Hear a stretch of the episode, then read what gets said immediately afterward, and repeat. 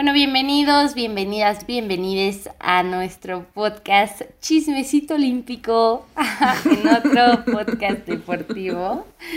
Este, esta sesión es simplemente para, justo para eso, para chismear de que ya empiezan los Juegos Olímpicos.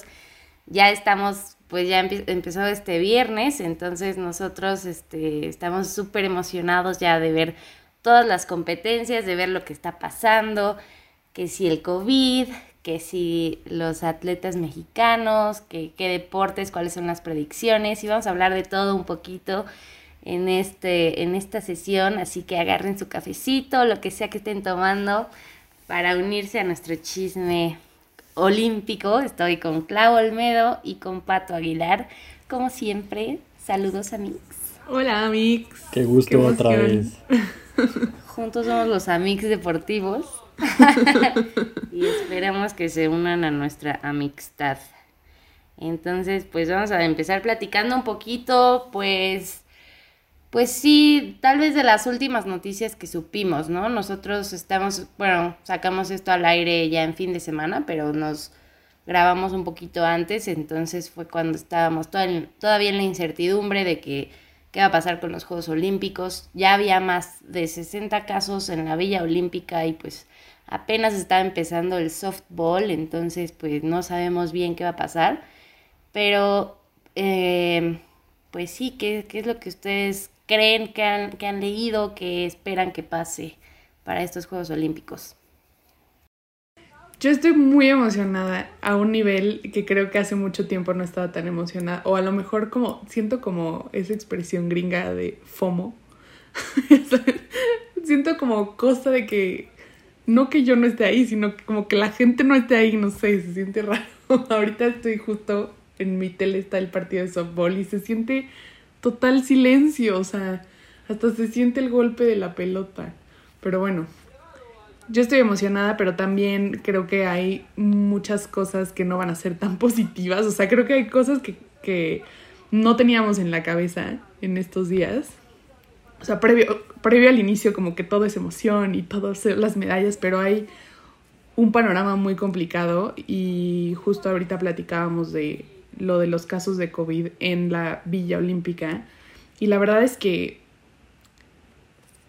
como pueden ser unos juegos muy lindos, leíamos una columna que también pueden ser unos juegos desastrosos, ¿no?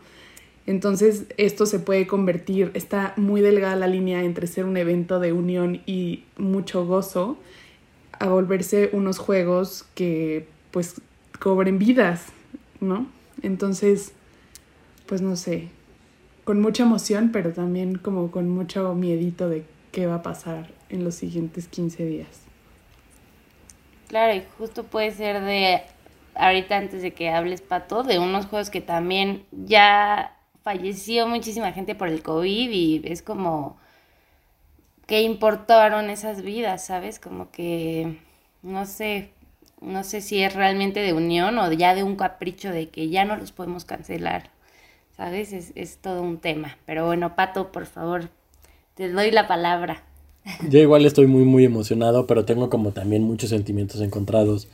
Van a ser unos juegos como muy diferentes en ese sentido yo creo que en esa parte de la gente, por supuesto que se va a sentir, pero me acuerdo que desde que hicieron como la presentación en Río de lo que iba a ser Tokio 2020, que lo veíamos súper lejano, ¿no? Este, yo decía como, bueno, pues es que Japón es de los países como con mayor tecnología, entonces yo creo que van a usar, o sea, van a poder llegar a esta, esta forma espectacular que, que va a ser pues visible como para la televisión, para toda la gente que justamente no está ahí y no puede, no puede ir. Y, y pues de alguna manera creo que sí va a ser una inauguración muy vistosa, pero yo creo que va a ser, es un poco más preocupante tal vez como en el tema de la salud, eh, porque realmente no ha habido como una preparación que digas que sí sea completamente segura. O sea, justamente estaba leyendo un artículo de hace seis días que decían el, el director del, del, Comité Olímpico que, que, era completamente seguro, que no se iban a, no iba a haber contagios y no sé qué, y ahora estamos a tres días y, y pues ya hay 61 casos en la Villa Olímpica, ¿no? Entonces,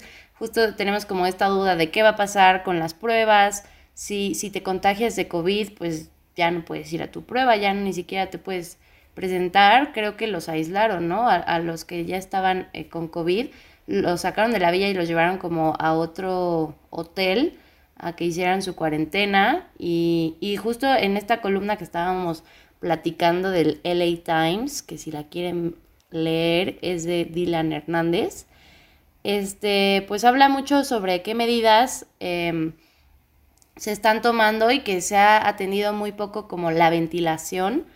Y pues realmente es, es verano en Japón, hace mucho calor, mucha humedad y pues eso también puede afectar un poco a, a los deportistas y en su desempeño. A mí me... No, a mí me preocuparía justo como, o sea, al final creo que no va a haber nunca un protocolo perfecto y, y el, como el hecho de que, el, simple hecho de que viajes a Japón ya es un enorme riesgo. Puede ser que muchos de los contagios ni siquiera se hayan dado como ya en la villa o, o, o en el mismo toque, sino tal vez se dieron en el aeropuerto, tal vez se dieron en el trayecto.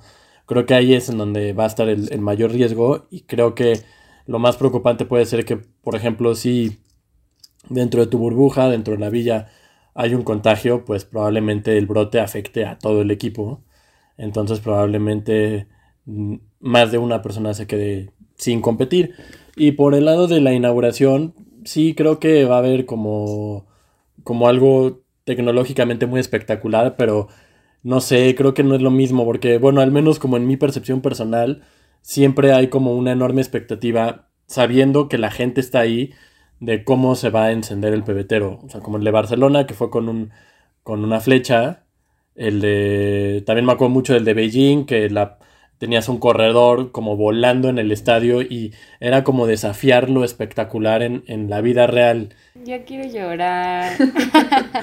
Pero igual va a estar. Yo quiero regresar al tema de los protocolos. O sea, creo que estoy de acuerdo que no hay protocolo perfecto y además es que no hay como otra cosa que haya pasado antes que se le asemeje. O sea, no creo que cualquier comparación con otras burbujas, que si lo que hizo la NFL, que si lo que hizo, no sé, lo que hicieron en la Copa América o yo qué sé, no tiene nada que ver con la magnitud del evento que va a suceder ahora y los gastos y la logística y, o sea, simplemente con que no es solo un deporte, como en los otros ejemplos de burbuja que ha habido. Y la realidad es que realmente no es una burbuja, o sea, va a entrar y va a salir gente todo el tiempo, este, vas a ir a las sedes, las sedes, por más que no haya público, pues hay staff, hay periodistas, hay eh, jueces, ¿no? Y, y, no los jueces, los periodistas, el staff, eh, los voluntarios locales, eh, la gente que limpia, la gente que, no sé, no están en una burbuja, o sea, es imposible, o sea, no hay, no hay forma, deja tú que no haya protocolo perfecto, no hay protocolo, o sea, no se puede, es imposible. Y más que justo en la columna que mencionaba Pau decía que se habían enfocado mucho al contagio por gotas, de, o sea, por saliva, ¿no? O sea, que no tuvieras como cercanía con la gente. Pero y luego, o sea, y el aire, todos los las sedes o la mayoría de las sedes son espacios cerrados que tienen aire acondicionado, o sea, un en gimnasia es un es cerrado, hay aire acondicionado en la villa, hay aire acondicionado, o sea, o sea, salvo los eventos que están afuera, tipo básquet es cerrado, no sé, pero no sé, o sea, yo creo que, que no hay forma, digo, no sé, no soy científica, no sé nada, pero creo que no hay forma de contenerlo. Y creo que esto, o sea, puede haber algunas formas de tratar como de medio que no explote, pero creo que está muy cerca de que sí pueda explotar y que sea bastante... Tampoco, también creo que el comité no se atrevería a quemarse de esa manera, pero bueno, esto creo que escapa a lo que pretenda cualquier gobierno o institución, por más poderosa que sea. Sí, o sea, yo creo que se van a hacer y se van a terminar. O sea, no creo que ya empezándolos digan, bueno, ya compitieron tres, pero semana y media ya no, ¿no? Y todos los que vienen después se van a quedar así como frustrados y los que compitieron ya compitieron, ¿sabes? No sé, o sea, creo que sí ya son esas cosas como cuando estábamos al inicio de la pandemia y que si se va a hacer el Vive Latino o no se va a hacer, ¿sabes? Y al final fue como, pues ya se hizo y ya, a ver. Sí, ya veremos los estragos. Sí, claro. Y creo que están confiando en que justamente era algo que decían los atletas, o también lo vi mucho con bailarines, que decían, pues somos personas muy sanas que no nos hemos contagiado, ¿no? O sea, han estado entrenando tal vez ellos en burbujas pequeñas y lo que sea, y, y por la misma forma de vida, que no, no es una garantía, porque sí hubo deportistas que fallecieron por COVID-19, pero sí es, son grupos de personas pues, pues más sanos que, que de alguna forma también son jóvenes y es, es más sencillo eh, que no, no vaya a ser un caso grave, digamos, y pues hay algunos que ya están vacunados, pero pues tampoco es una inmunidad de rebaño que digamos. Pero bueno, ya nos estamos yendo a un lado un poco más científico, ah, lejos del chisme. Regresemos a las inauguraciones. Podemos platicar de la inauguración de Río para recordar viejos tiempos. Justo, justamente quería que platicaran acerca de sus experiencias. Pues aquí les cuento que Pato y Clau pudieron estar en Río hace cuatro años, bueno, cinco años. Cinco. Y como que el año pasado no pasó. Pero bueno, y, y, yo quería saber muchísimo más como de sus experiencias, justamente cómo era la Villa Olímpica, no sé si pudieron estar en la inauguración, ¿qué me cuentan? Yo te puedo, te, si quieres te cuento yo primero para que sea como en línea del tiempo, porque Pato estuvo, tú llegaste a los, a los para, ¿no? Sí, yo llegué a los para en septiembre, que fueron como un mesecito o tres semanas después uh -huh. de los sí, convencionales. Yo llegué, yo llegué a Río en julio, ya ni me acuerdo, pero sí creo que igual un 23 o algo así de julio. Y no fui a la inauguración, pero fui a la, al ensayo de la inauguración. A todos los voluntarios nos invitaron al ensayo en el Maracaná y fue lo máximo. o sea, creo que me acuerdo y bueno, vean la sonrisa, es que fue lo máximo. El estadio no estaba lleno, por supuesto, pero era una fiesta. Hicieron todo de principio a fin. Entonces hicieron como el, el desfile de países. Y cuando salió México y bueno, fue como si hubiera sido la inauguración. Y luego el día de la inauguración, este, en Río había como una cosa que se llamaba pabellón olímpico. No me acuerdo si sí, se llamaba así que estaba pues ahí, ¿no? En algún lugar. Y había pantallas y ahí se hacía un fiestón loco. Entonces fuimos ahí a ver la inauguración y fue una locura. O sea, había gente de todos lados, banderas, digo algo que evidentemente no vamos a ver esta vez, pero dan de cuenta que un vive latino, pero así todos con sus banderas, todos compitiendo a ver quién gritaba más cuando salía a su país. Obviamente los mexicanos perdimos la voz y después ahí todos en, en, caravana nos fuimos a un lugar que se llama Lapa, donde estaba la fiesta ahí en Río, a festejar que ya habían inaugurado los juegos. O sea, fue una locura, la ciudad era una locura, todo era una locura. Y bueno, qué triste. Porque... ya, sí, no, no vamos a ver nada similar esta vez, pero... ¿Cuánto tiempo estuviste tú en Río? Estuve... Llegué como cinco días antes de que empezaran los juegos, un poquito más, como una semana. Estuve como tres semanas. O sea, los juegos duran 15 días y yo creo que estuve así como, como tres semanas, un poquito menos de un mes.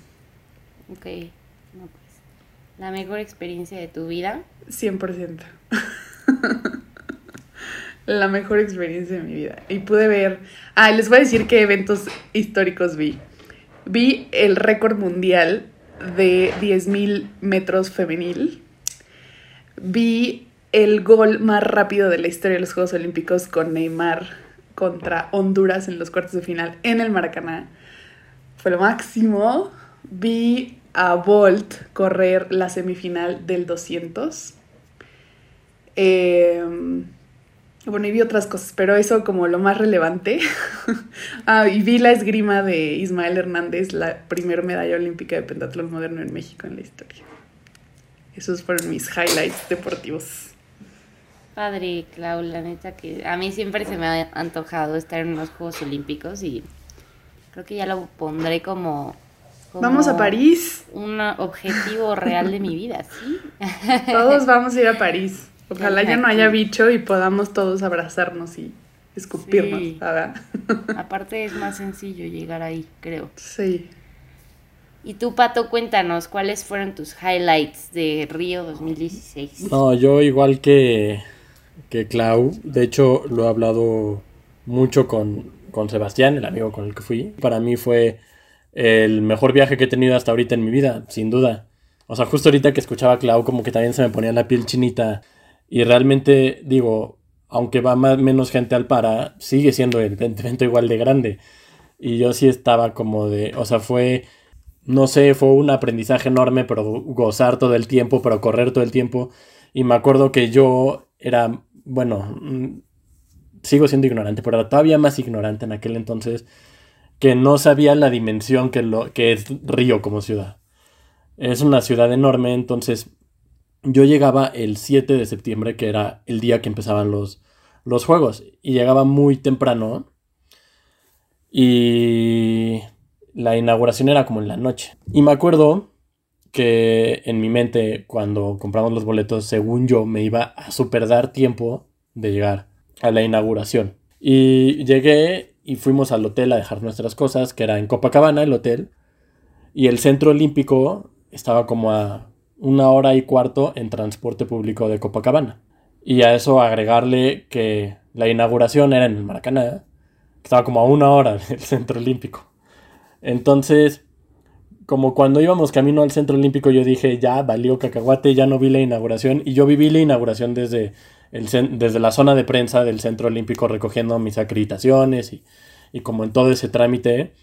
Y también tuvo un color especial, o sea, aunque no estuve en el estadio y obviamente me hubiera encantado estar ahí, pero sentías el ambiente con la gente, sentías el ambiente con los voluntarios, sentías, o sea, estaba, estaba en la zona de prensa en donde no estaba pasando, o sea, todo el mundo quería estar en la inauguración, obviamente, y aún así el ambiente era como muy agradable y muy cálido. Además, Brasil se volvió yo creo que mi país favorito, o de mis países favoritos a los que he visitado, y la gente es extremadamente amable, y sobre todo eran los Juegos Olímpicos.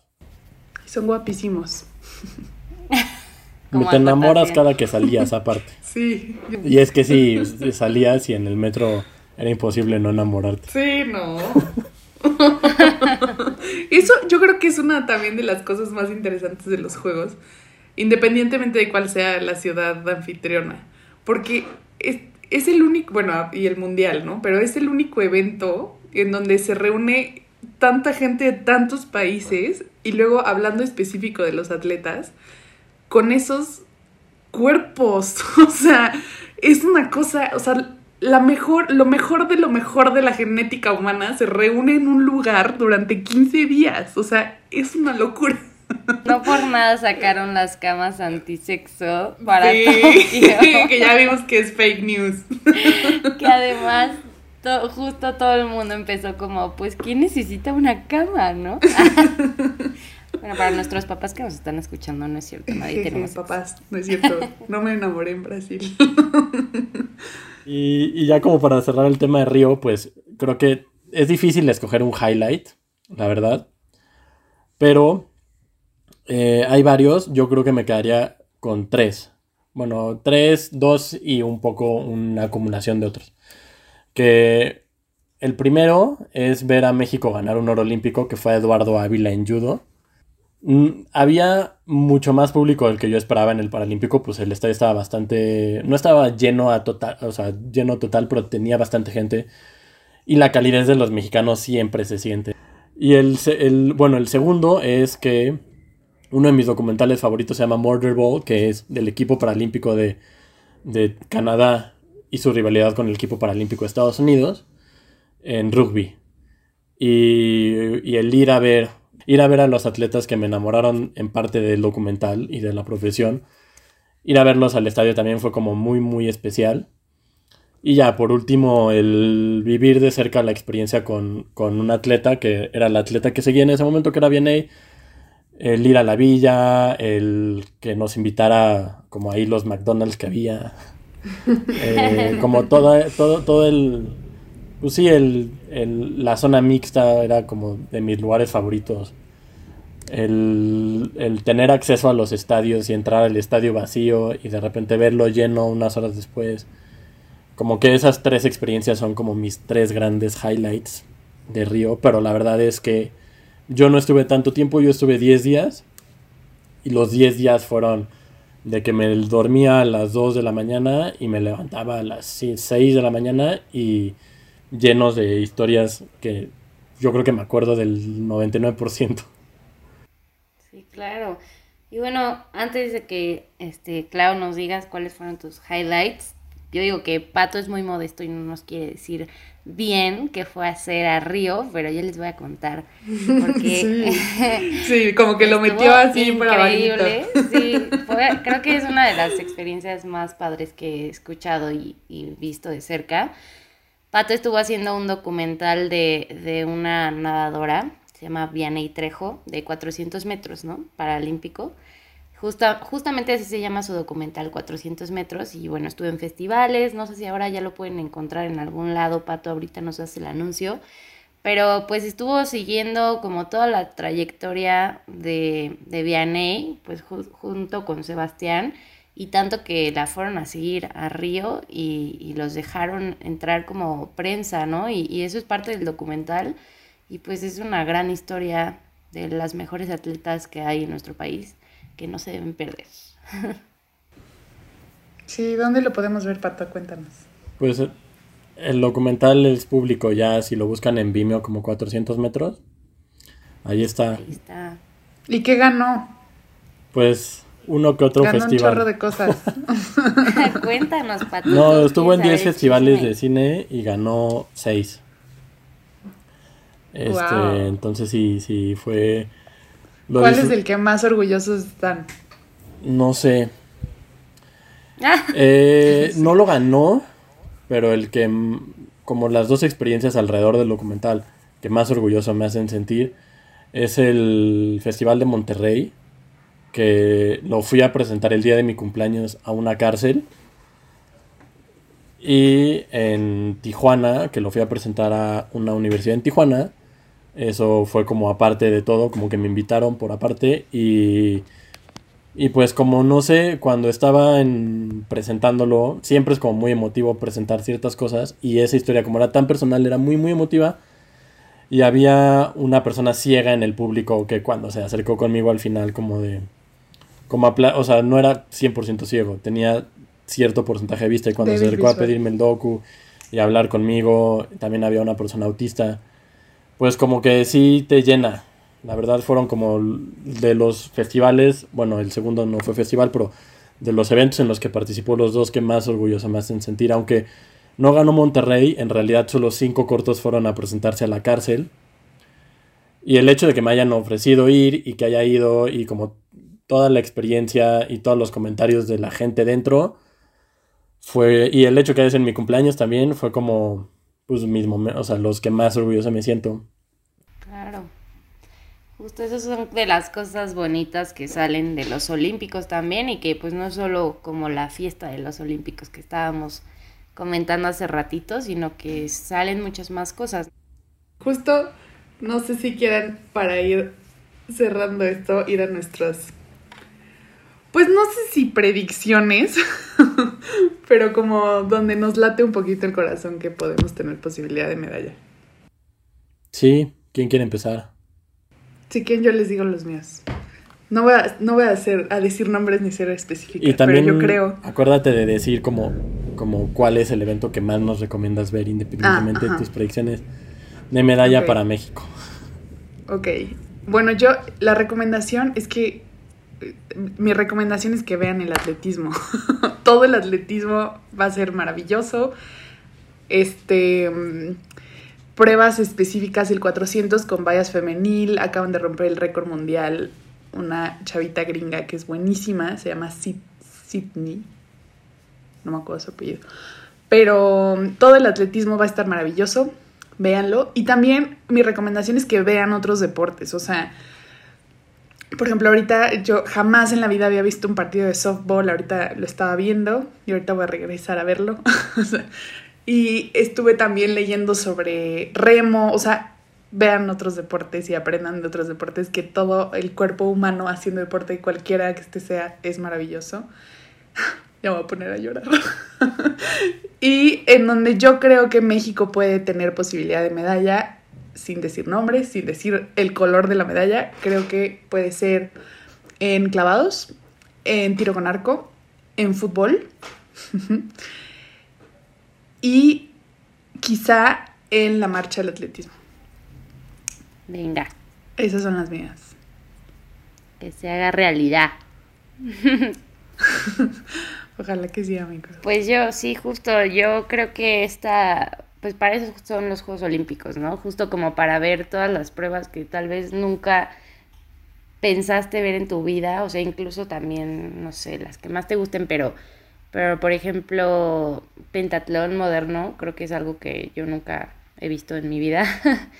y este, y, y nada más de estar viendo ahí todo el día, ¿no? Siempre te puedes emocionar con los deportes de una manera que puede que no, no entendías ni las reglas de lo que era al principio y al final ya estás emocionadísimo porque gane alguien, ¿no? A mí me encantaría que México consiguiera eh, alguna medalla en gimnasia, que creo que es de mis deportes favoritos. Creo que en clavados también tienen eh, buena, buena opción. Y pues en remo, soy fan de Kenia Lechuga también. A ver cómo le va. Esa, ese, esos son mis deseos, más que predicciones. Las cartitas Santa Claus. Sí. Y bueno, taekwondo siempre me ha gustado también. Mi hermano. Ay, taekwondo, sí. Lo practicó de, de chico y también fue a conocer alguna vez a Víctor Estrada. Y siempre fue como, creo que ese fue como mi primer acercamiento como a, al ambiente olímpico. Y, y realmente siempre ha sido como un deporte que que me gusta mucho, me llena mucho y, y me dan ganas de, de, que México se vuelva a coronar ahí, escuchar el himno. bueno. Venga, pato. Muy, ¿Tu pato? o sea, no sé por dónde empezar. Por, por mis predicciones de medalla o deseos también. Eh, yo creo, estoy convencido de que Osmar y Rommel van a ganar medalla y, y, va a haber más medallas en clavados, yo creo, pero creo que tienen todo para hacerlo. Y además, Osmar creo que es esa historia que alguna vez tuvo Ale Orozco y que ha habido con muchos clavadistas, Germán Sánchez, de que llegan a sus primeros, clava, a sus primeros Juegos Olímpicos y, y, y ganan, ganan medalla. Entonces yo, una, mi primera predicción es en clavados, es con ellos y creo que también va a haber eh, más medallas en clavados. Creo que también tenemos posibilidad en béisbol y softball. Sí, uy, sí, softball, justo. Sí, creo que también eh, por, por, las circunstancias, creo que también en fútbol y en golf. Son como las, las principales y también tengo la, como que tengo la sensación de que Alexa Moreno va a dar ahí una sorpresa. Entonces... Ojalá que sí. Sí.